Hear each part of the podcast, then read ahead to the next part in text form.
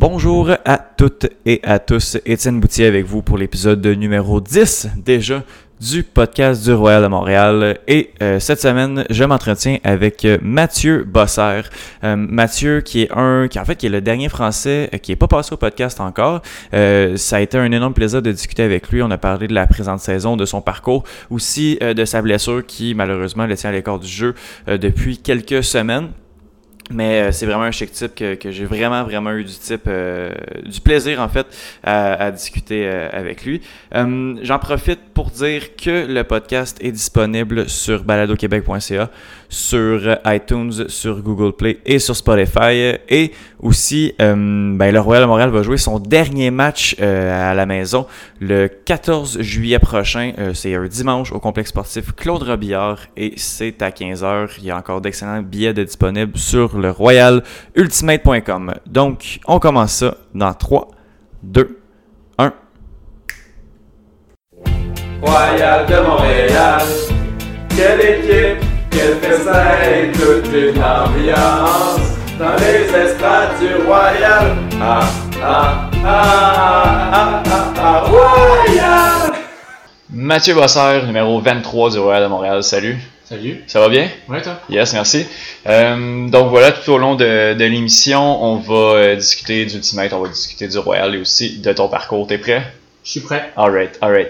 Euh, ben, on va commencer par les débuts. Tes Mhm. débuts euh, en Ultimate. Comment ça a commencé? Comment t'as découvert ce sport-là? Ok, euh, j'ai commencé à jouer à l'Ultimate en école de physio en France. Euh, on avait un, sport obligatoire, on était obligé de choisir, puis euh, on s'est motivé avec une petite, un petit groupe de personnes pour l'Ultimate, alors qu'on était tous débutants, on n'avait vraiment aucun joueur qui avait jamais joué à l'Ultimate. Ce qui fait que pendant pratiquement deux ans, un an et demi, deux ans, on a joué sans presque les règles. On avait- Wow. On a réussi à, à trouver des frisbees dans un petit tournoi local, mais euh, au départ, on n'était vraiment pas, pas armés. Ce qui fait que quand on a fait notre premier tournoi universitaire à la fin de l'année, euh, on n'avait pas de, pas de force, on savait pas, on savait pas ce qu'était un stack ou des choses comme ça.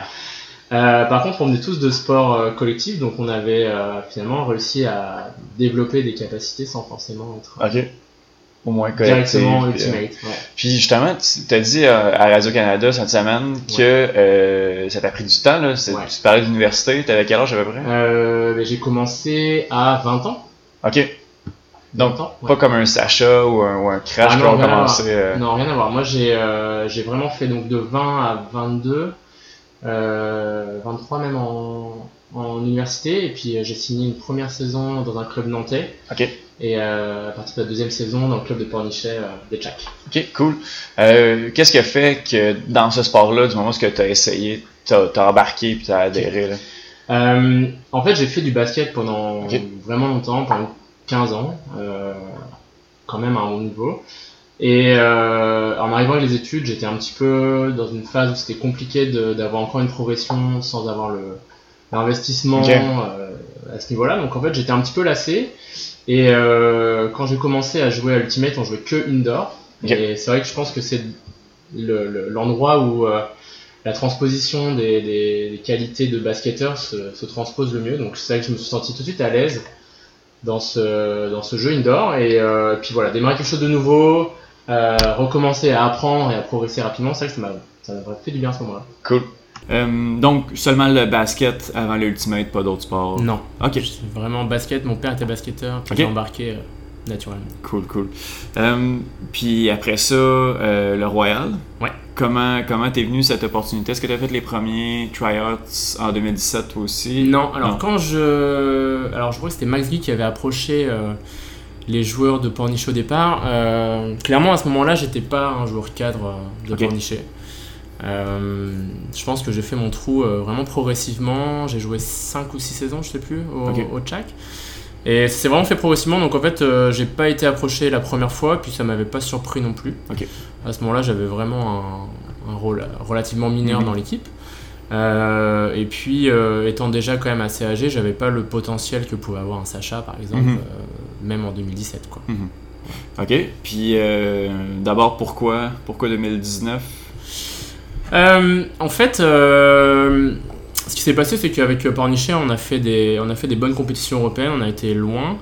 Et puis je pense que j'arrivais à un moment où je me rendais compte aussi un petit peu des limites du programme et je m'étais dit bon, euh, ben, si je passe pas la marche aujourd'hui, je la passerai jamais. Donc euh, euh, voilà. Je m'étais rapproché de Max Guy en l'été 2018, euh, je crois, ou 2010.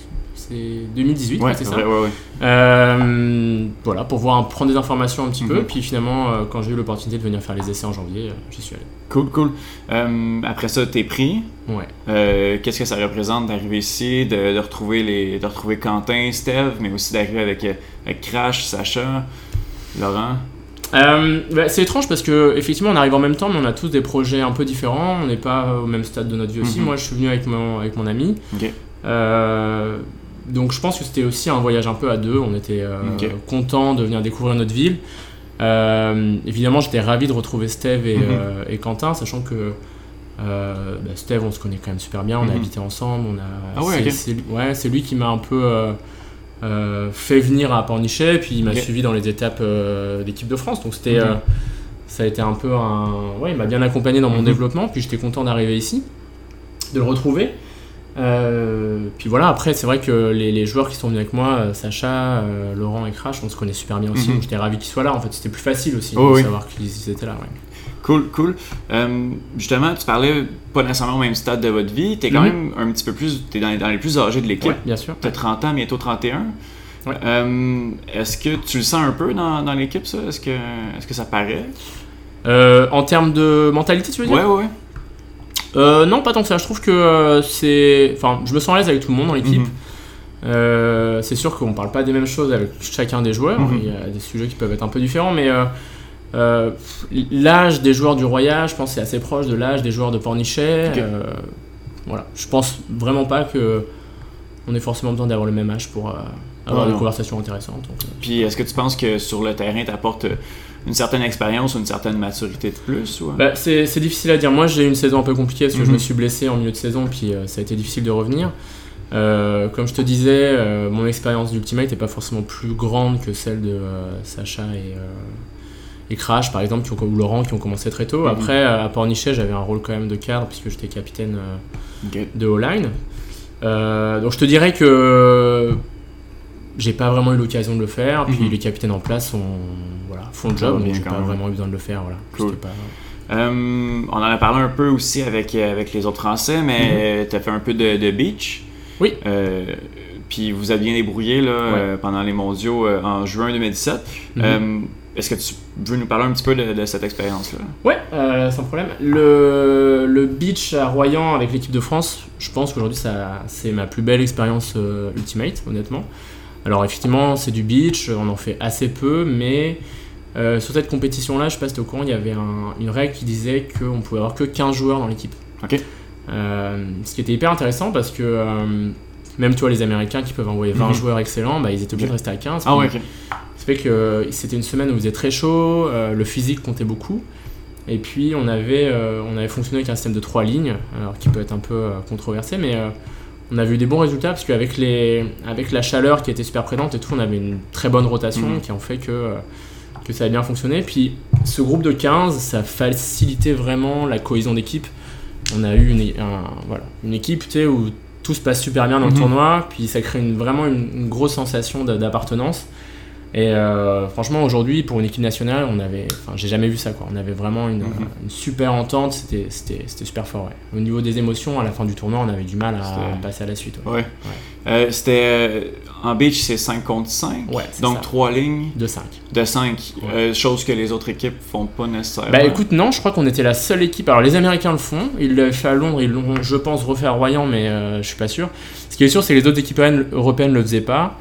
Et euh, tu vois, par exemple, on a joué en préparation plusieurs fois contre euh, des équipes comme l'Irlande, Mhm. euh, avec qui ça avait toujours été ultra compliqué. On a perdu des matchs. Et puis là, on les a joués le quatrième jour et ils étaient éclatés. quoi. Mhm. Donc nous, on était encore frais. C'était une équipe où vraiment, au début de tournoi, on les aurait joués. Je pense qu'on aurait, on Ok. aurait tout à fait pu perdre. Puis on avait gagné 13-4, un truc comme ça. C'était euh, Et c'était intéressant de voir qu'en fin de, en fin de tournoi, on arrivait à, à capitaliser. Tu vois, les Philippins, pareil, on les a joués en match d'ouverture. Mhm. On a pris euh, une fessée. Puis euh, on les rejoue en, match pour la, pour la médaille de bronze. Et bien là, on gagne. Tu vois. Cool. Et c'était intéressant de voir ça, que effectivement le physique, euh, avoir sauvé du physique, ça a payé Ça à la fin. Mais euh, c'est clairement un système qui fonctionne quand les conditions sont, tu vois, un peu rudes. Quoi. tout est, tout est réuni. Là. Puis justement, les lignes, est-ce qu'il y a comme une ligne un petit peu plus offensive, défensive ou c'était. Ouais, le système, comment il avait été pensé, c'était pas forcément de donner des, des titres euh, à la ligne, tu vois, il n'y avait pas une ligne attaque, une défense. Mais en fait, euh, on avait une préparation qui avait été quand même relativement longue sur plusieurs mois. Donc on avait eu le temps un peu d'éprouver le système et de se rendre compte qu'il y avait une ligne qui fonctionnait mieux en attaque, Mhm. une ligne qui fonctionnait mieux en défense, et une troisième ligne qui était un petit peu hybride. Ok. Euh, je pense qu'effectivement, si tu fonctionnes avec un système de ligne Mhm. comme ça, c'est important d'avoir quand même un peu un label sur la ligne. Oui. Euh, voilà. Ça permettait de savoir que bah, quand on commençait en défense, c'était toujours la même ligne qui Mhm. démarrait, quand on démarrait en attaque, c'était toujours la, la même ligne qui démarrait. Et puis le moment où tu avais un, un score obligatoire, bah, tu mettais la ligne attaque parce Mhm. que c'était eux qui avaient montré les meilleurs résultats euh, sur plusieurs mois. Quoi. Donc, Cool, cool. C'était intéressant. C'était quoi la différence entre le jouer sur le sable puis sur le gazon, juste même physiquement ou euh, pas nécessairement au niveau des règlements, là, mais? Mais en fait, euh, sur euh, sable, le déplacement, enfin la force physique en fait finalement importe moins. C'est plus une gestion de, de l'espace. Euh, bon, ça c'est la théorie parce qu'il y a des équipes qui jouent. Les Anglais par exemple jouent sur sable un peu comme sur herbe, c'est-à-dire qu'ils foncent au fond, ils rentrent, ils foncent au fond, ils rentrent.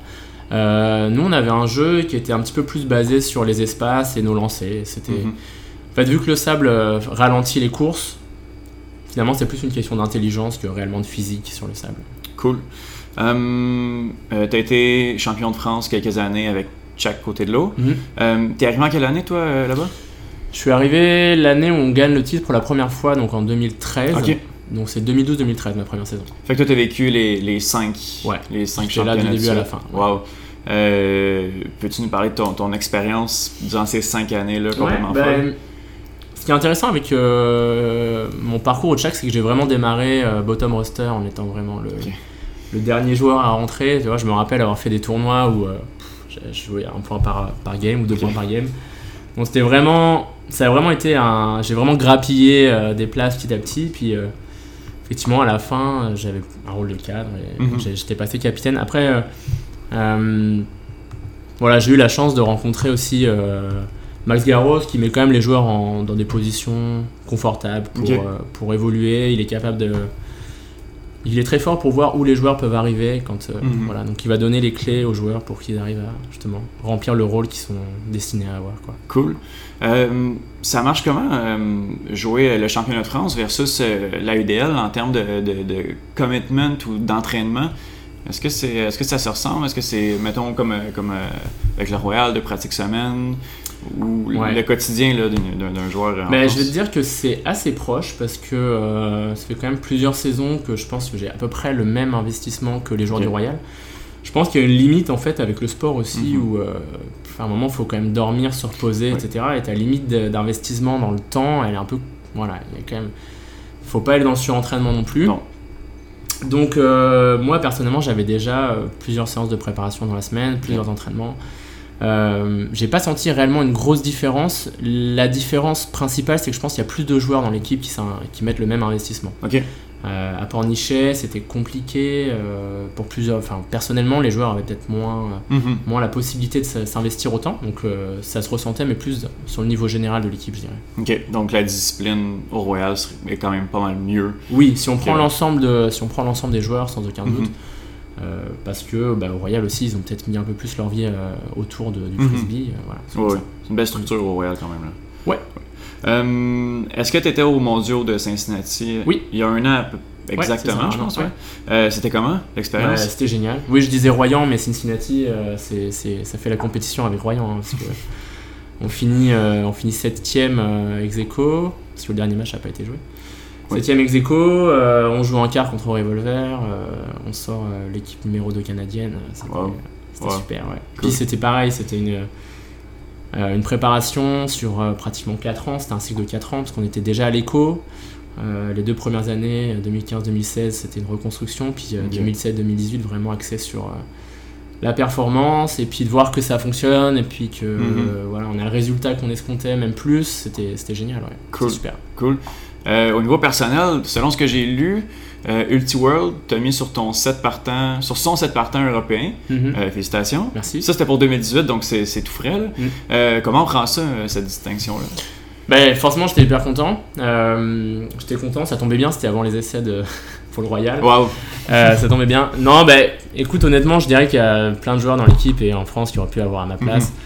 Euh, c'est sûr que j'étais euh, j'étais sur la O-line euh, des Tchaks, on a fait des bons résultats euh, Mhm. toute la saison, puis on a fini, on a fini dans le top pour Cincinnati.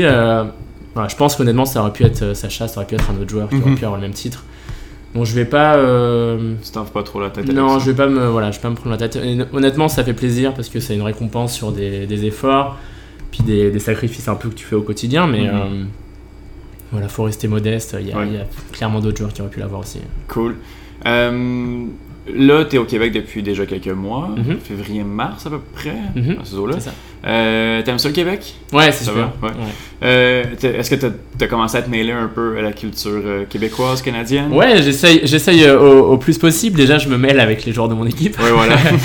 Ouais, après, moi, je vis avec, avec ma copine, donc c'est vrai que je pense que de ce côté-là, on a un petit cocon qui fait que c'est peut-être un peu plus difficile d'en sortir, mais euh, euh, non, je suis super bien accueilli. Je trouve que les, les, les, les Montréalais que j'ai rencontrés sont tous adorables. Euh, Mhm. J'aime beaucoup, euh, j'aime beaucoup ça. Puis la ville me plaît, donc je suis ravi d'être là. cool, cool.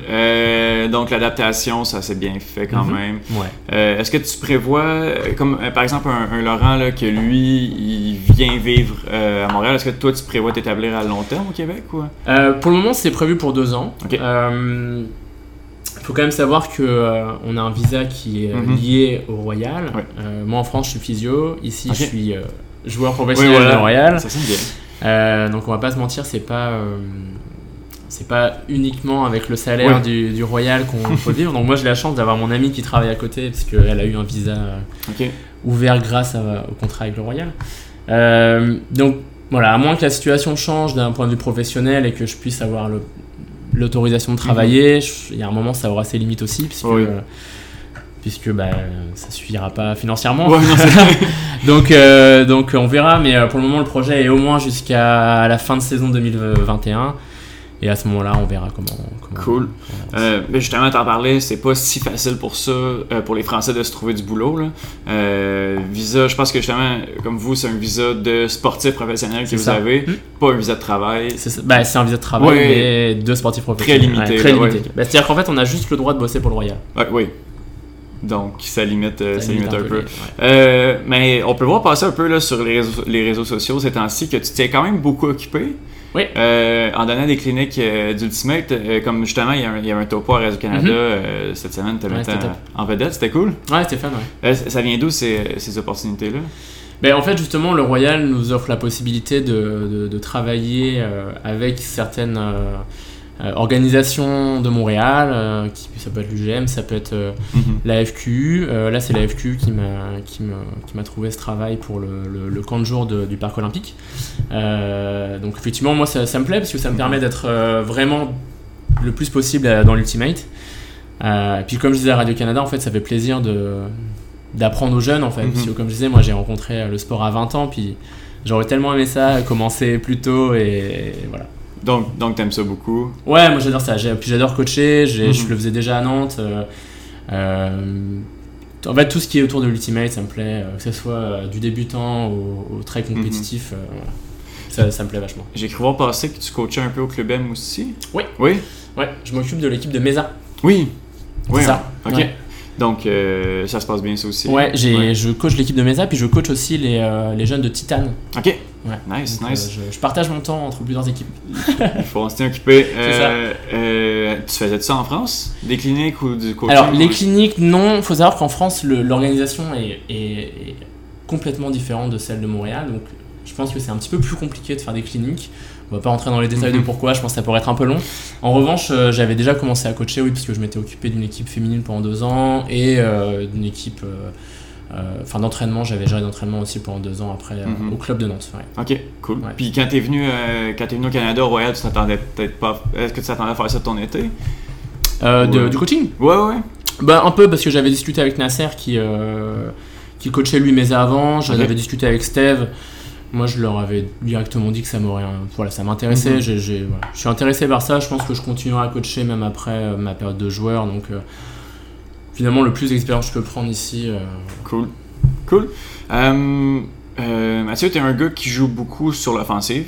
Oui. Euh, même en, en France, c'était la- même chose. Euh, selon les statistiques, là, tu me sembles être un briseur de ligne. Euh, beaucoup de hockey assist, euh, Ouais. comme on dit, la passe avant la passe. Euh, Mhm. Est-ce que c'est un rôle qui, qui te plaît, ça? Oui, alors moi je suis prêt à avoir le rôle qu'on me donne, hein, Mhm. honnêtement.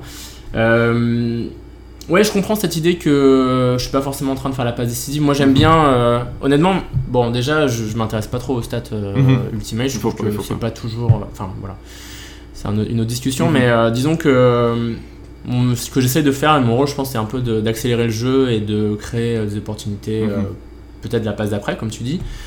Euh, notre jeu à Pornichet était très basé sur euh, des isolations de joueurs et beaucoup de bris. Donc c'est sûr que on a un petit peu tous développé, parce que tu regardes en fait Quentin, Roger, c'est un spécialiste Mhm. du bris, euh, Sacha est très bon aussi dans le bris, Steve aussi. Donc je pense qu'on a dans nos entraînements, dans nos pratiques depuis des années en fait, on, on met ça en avant. Donc c'est vrai que le, le- le joueur moyen de Pornichet est quand même un bon briseur de marque. Euh, donc, euh, c'était pas mal ce que tu faisais euh, aussi à, à Pornichet, Ouais, plus que d'aller marquer le point ou... je sais pas exactement, je, sais pas- je, je saurais pas dire si je le faisais plus ou moins à Pornichet. Faut dire aussi qu'ici on a un super finisseur à personne de Quentin Bonneau, donc euh, euh, puis il y, a des- il y a des joueurs qui allongent aussi beaucoup, donc ça voilà. Moi je- ça me va très bien d'être celui qui fait la passe d'avant. D'accord, d'accord. Euh, J'ai euh, des questions du public. Ouais. J'en ai devant moi. Il y a quelqu'un, je n'aimerais pas son nom, qui demande pourquoi est-ce que tu te laisses pousser la barbe? Pourquoi je me laisse pousser la barbe? Ah ouais, C'est une longue histoire. Au départ, c'était c'était un peu une blague avec un. Euh, c'était un copain en colloque, j'avais dit que je me raterais pas de l'année en 2014. Euh, et puis en fait, c'est ça que j'ai fait. Ok. Euh, je me suis pas rasé de l'année, et puis finalement, euh, j'ai gardé. Voilà, j'ai gardé. Il n'y a pas eu de. il y a pas eu Il de- y a pas de- Voilà, il y avait une histoire au départ, mais euh, puis finalement, c'est juste resté. Quoi. Puis ma blonde m'interdit de, de la raser. ok. T'es obligé de garder ça. Ah, je suis obligé de garder, sinon je me fais, je me fais D'accord. larguer direct. D'accord. J'ai cru entendre, mais ok, je pense que. Alright. Euh, good. Euh, ton surnom, moi j'aime bien aller regarder euh, les surnoms sur quelques documents euh, inédits du Royal. T'as trouvé des un, un surnom pour moi? Non, c'est ça. Toi, ton Ouais. surnom, c'est Matt? Mais je crois que c'est les joueurs qui le remplissent en fait les surnoms, donc ça dépend un peu de. Ouais, j'avoue, j'ai pas, j'ai pas eu méga de surnom, mais. Peut-être comme Steve, hein, il a pas de surnom non plus. Non. C'est fou ça. Hein Ouais. Écoute, je sais pas. Ok. Peut-être que c'est les joueurs qui les donnent qui en ont pas, tu vois. J'en Ouais, sais ouais. rien. Mais. Je te sais. Non, j'ai pas de surnom à part Matt. Franchement, bah, tu peux m'en trouver un si tu veux. Je, je vais mettre, euh, on va se mettre sur Ouais, le tu dossier cherches puis ça, euh, d'ici dis. 2020, tu vas avoir un surnom. Allez, c'est bon. C'est ça, cool. Euh, j'ai pas mon, euh, j'ai pas ma liste avec moi, mais j'ai Ouais. une liste de, de joueurs que à- absolument à chaque podcast, on, on discute un peu de ces joueurs-là. Ouais. Euh, puis là, on est en, en fin de saison. Euh, il y a quelques, euh, quelques annonces qui sont sorties, euh, notamment aujourd'hui sur euh, Ok. quelques joueurs qui reviendraient Dis-moi. euh, peut-être pas. Ah, ok. Euh, mais d'abord, euh, est-ce que tu voudrais parler de, de Steph Bono? Ah oui, j'ai euh, pour Steve. ouais. ouais. effectivement. Euh, bah écoute, j'ai pas de cacher qu'on en avait parlé, donc euh, que Ouais, ouais, ça a pas fait l'effet d'annonce Ça euh, fait pour quelques, moi. quelques semaines. C'est ça. euh, bah écoute, Steve, euh, je pense qu'il est, euh, il est dans une situation où effectivement c'est compliqué euh, d'enchaîner deux pratiques de 3 heures, plus Mhm. euh, la préparation physique, plus un match avec les transports que ça, que ça implique. Euh, je suis certain qu'il arrivera à jouer à l'Ultimate, Mhm. euh, je me fais pas d'inquiétude pour ça, c'est juste que le rythme aujourd'hui imposé par la UDL, faut savoir qu'il est quand même très compliqué Mhm. parce que euh, c'est très rapide, on enchaîne. Tu vois, moi je me suis blessé puis je rate euh, la moitié de la saison, Mhm. alors qu'en fait c'est pas une blessure qui est euh, si compliquée, mais c'est juste que ça prend du temps. Donc écoute, moi je, je- je pense qu'il y a de belles choses qui vont s'offrir à lui dans les semaines qui vont Mhm. venir. Je pense que dans les années qui vont venir, il va avoir un rôle quand même dans la communauté Ultimate à Montréal. Je respecte sa décision, je pense que ça rendra beaucoup de gens un peu tristes, mais, mais euh, tu sais, il y a un moment euh, quand on est sur un sport semi-pro ou euh, tu sais, encore un petit peu amateur, c'est important de se demander à la fin de l'année si tu prends quand même du plaisir, Mhm. parce que c'est beaucoup de sacrifices, puis Oui. voilà, faut être en, en face de soi. euh, voilà. Je pense que cette décision-là, le connaissant, c'est pas une décision prise en vitesse. Non, non. Il, il sait, il sait ce qu'il fait, donc Puis je il le soutiens parle- dans, cette, dans, cette, dans ce choix. Ouais. Il parlait aussi que, que je pense que ça affectait de beaucoup sa qualité de vie aussi. Donc, Ouais, c'est sûr, mais tu sais, euh, quand tu fais du sport euh, à haut niveau, t'es toujours un petit peu dans la douleur. mhm, T'as toujours un peu mal quelque part. C'est quelque chose qui fait vraiment partie du quotidien, mais il y a un moment quand ça dépasse. euh, mhm. voilà. Comme il dit, si ça rentre dans ta vie perso, puis que t'arrives plus à faire les choses que tu veux faire genre, tu peux pas monter les escaliers comme il disait, il faut arrêter quoi. Exact. Mm. Puis puis l'homme derrière le joueur, toi qui, qui habitais avec, Mm. euh, est-ce qu'il y a des choses racontables que tu peux nous dire sur, sur Steve? Tu peux, tu des peux te lâcher là. Steve, c'est lui qui me, qui me propose le plus de questions aux joueurs, mais qu'il n'y en a aucun qui veut répondre parce que c'est pas racontable. J'essaie de réfléchir à quelque chose que je pourrais. que- quelque chose sur Steph que je pourrais. euh, Tu sais, il y a plein d'histoires, j'ai vécu plein de choses avec lui. euh... Ah, je sais pas, faudrait que tu me reviennes sur moi dans 30 secondes, C'est bon, euh, bon, si jamais. Ben, je vais te lancer sur, euh, sur quelqu'un d'autre. Ouais. Euh, ça a été super intéressant la, dernière, la, la semaine dernière, on jasait avec, euh, avec Crash. Ouais. Euh, Crash qui, euh, qui jouait sur la, la défensive. Ouais. Mm-hmm. Euh, étonnamment, je pense que Christophe euh, Tremblay-Jonca qui était à côté de lui était quand même assez surpris Surpris. d'a- d'apprendre Ouais. ça. Bah écoute, euh, euh, comment je vais répondre à ça? Crash, c'est un, excellent joueur. Vous avez vu qu'il a, il a beaucoup de lancers, il a Mhm. beaucoup de choses. Je pense qu'il a évolué dans son jeu. Euh, je pense qu'il a évolué dans son jeu. Il a été blessé la saison dernière. Euh, il a eu le temps d'avoir une maturation de ce côté-là. Je pense qu'il avait un jeu qui était un petit peu plus euh, axé sur la prise de risque euh, les saisons précédentes. Mhm. Ce qui a été beaucoup moins le cas cette année. Et puis, je l'en félicite, il a vraiment fait une super saison.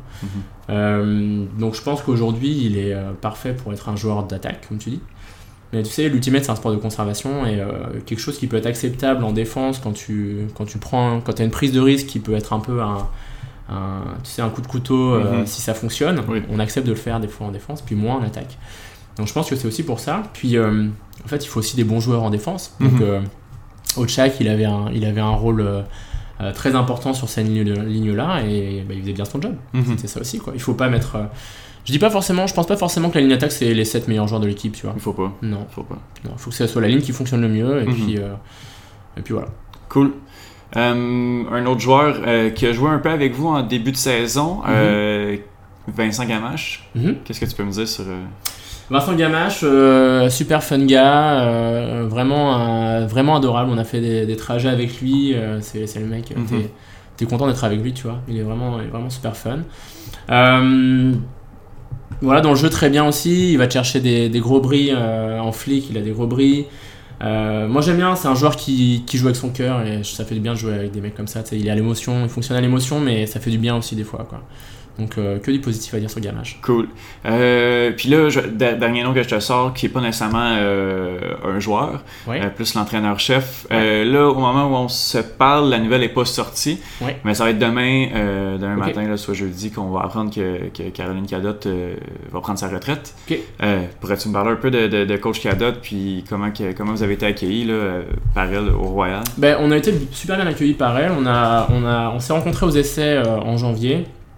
Et puis, euh, puis ce qui était super chouette, c'est qu'elle est venue avec nous après, euh, après les essais. On a été prendre un verre, on a bien discuté. euh, c'était un super contact Mhm. d'entrée. Ça, c'était, ça, ça faisait vraiment plaisir de, de, de, de, de l'avoir avec, Mhm. avec nous à ce moment-là.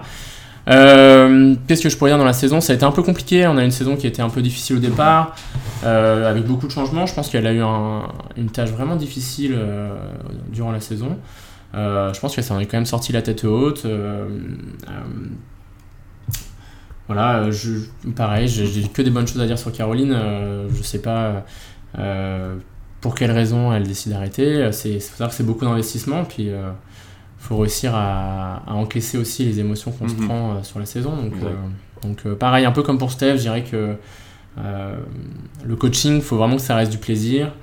Si, euh, si- voilà, si à un moment ta vie perso fait que tu plus forcément en phase avec ça, bah, c'est mieux d'arrêter puis de repartir sur une. D'autres projets? Ouais, ouais, c'est ça. Euh, justement, tantôt, tu as parlé un peu euh, que tu es à l'écart du jeu depuis quelques, quelques matchs, quelques semaines. Que t'es À l'écart du jeu, À l'écart, ouais, ouais. Mm. Euh, en raison d'une blessure. Euh, ben, peux-tu nous en parler un petit peu? Ouais, ben, je me suis fait une lésion musculaire aux ischio-jambiers sur le match de Ottawa, le premier, le premier match d'Ottawa à Ottawa. Ok, début juin. Euh, début juin, puis euh, quelque chose qui semblait assez anodin en fait. Je me sentais assez à l'aise assez vite, Euh, un peu trop en fait. Donc j'ai repris, euh, j'ai repris le, le- j'ai repris trop tôt. Euh, j'ai voulu revenir contre contre Ottawa à Québec et puis en fait je me suis reclaqué.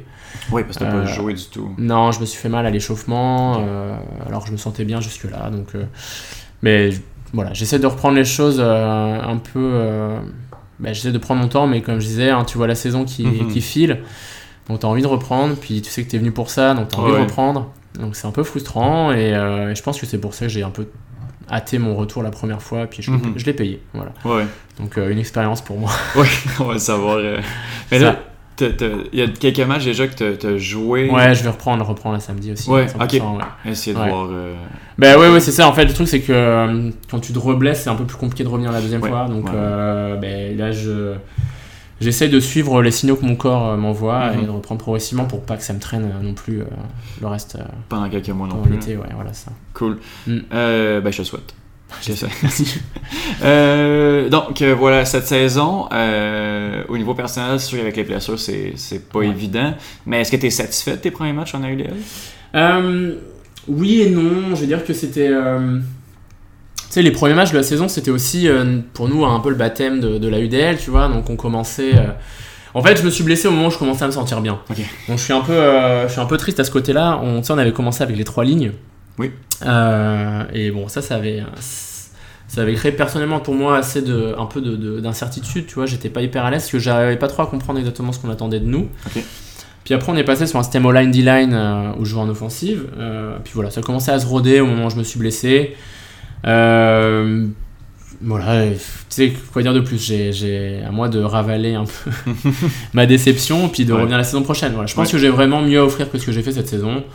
Euh, maintenant, voilà, à moi de le prouver la saison prochaine. Je vais pas, je vais pas me trop me projeter pour le moment. Mhm. Là, tu vas, tu vas revenir en force quand même. Bah, j'espère. Ouais. J'espère, c'est le but du jeu, mais c'est sûr que euh, autant la saison euh, avec Cincinnati en mire, ça s'était super bien passé, j'avais eu aucune blessure, puis j'étais arrivé en pleine forme là-bas. Euh, bon, là c'est différent, la saison était un petit peu plus compliquée. À Mhm. moi de faire en sorte que la saison prochaine se passe mieux. Cool. Euh, au niveau collectif, euh, la saison a aussi été euh, difficile, malgré des- quand même des, des- des belles choses qu'on a Mhm. vues, mais quatre victoires, cette défaite. Euh, est-ce que, est-ce que c'est difficile de, de tout lâcher avec une équipe qui gagne en France, puis d'arriver avec une équipe qui en arrache un petit peu plus au Canada? Ouais, ben c'est sûr que c'est une, euh, c'est sûr que c'est différent. Euh, à Pornichet, euh, on a toujours euh, fait le top français, on a Mhm. toujours été, enfin, progressivement, on a commencé à faire le top européen. Donc c'est sûr que c'est, c'est sûr que c'est différent, c'est sûr que c'est, c'est plus dur à encaisser. Ce qui est surtout le plus dur à encaisser, c'est de, de se déplacer pendant des, des longues heures de, de, de- Ouais. de bus pour, pour jouer un seul match et puis Mhm. perdre et puis devoir rentrer. Parce que du coup, tu passes ta journée à. Enfin, ton, tout ton chemin du retour, tu es en train de penser à ton Mhm. match. Euh, mais encore une fois, c'est un apprentissage en fait. Je pense qu'une fois que tu arrives à le faire, c'est Mhm. voilà, faut réussir à lâcher prise un petit peu sur certaines choses. Euh, écoute, moi je trouve que le collectif vit bien quand même. Mhm. Euh, une bonne ambiance, tu vois. On arrive à se voir en dehors, on fait des trucs en dehors, on fait des petits, on se voit dans des parcs, on fait des trucs. On est, Mhm. on a quand même une, bonne- une belle vie d'équipe, je trouve. On a, on a réussi à, à garder ça. voilà, j'étais pas là la saison précédente, donc je sais pas comment c'était. Non, je trouve que les gars s'entendent bien, il y a une bonne ambiance. Il n'y a pas eu de. Tu sais, parfois quand tu perds et puis que tu perds plusieurs matchs d'affilée, Ça ça, peut être compliqué. Là, il n'y a, pas eu ça. quoi, Il a pas eu ça. Je pense que euh, même à partir du moment où on a, réu- enfin, on a compris qu'on était hors des playoffs, on a réussi à garder une mentalité de travail intéressante où on, on a juste cherché à voilà, devenir une meilleure équipe, Mhm. Individuellement, collectivement. Et un- franchement, l'état d'esprit est vraiment bon. C'est, c'est... Je trouve ça super chouette. Ouais. En sachant qu'il y a beaucoup de gens qui vont être là la semaine prochaine, je pense que les Français, vous, c'est des contrats de deux ans que, que vous avez Oui, eu. ouais. Donc en sachant qu'on peut bâtir pour, euh, pour Ben, l'année prochaine, ça, ouais, beaucoup. c'est là. ça, exactement. Moi, c'est ce que, ce que, ce que je souhaite pour le Royal. C'est-à-dire, Mhm. effectivement, euh, euh, on vit sur une saison AUDL qui dure 3 ou 4 mois. Mhm. C'est super court. Moi, j'aimerais que on arrive à bâtir justement la saison prochaine sur ce qu'on a travaillé cette année pour Mhm. euh, aller plus dans les détails. Qu'est-ce que, qu'est-ce que tu penses qu'il manque à l'équipe pour faire les séries l'année prochaine?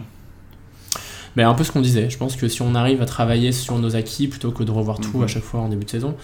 euh, tu vois, il y a eu des, des- des changements de coach aussi qui ont fait que. Je, enfin, voilà, je, je parle sans trop savoir, mais euh, quand tu changes de coach, tu changes de système, puis à chaque Mhm. fois, il faut recommencer. Oui.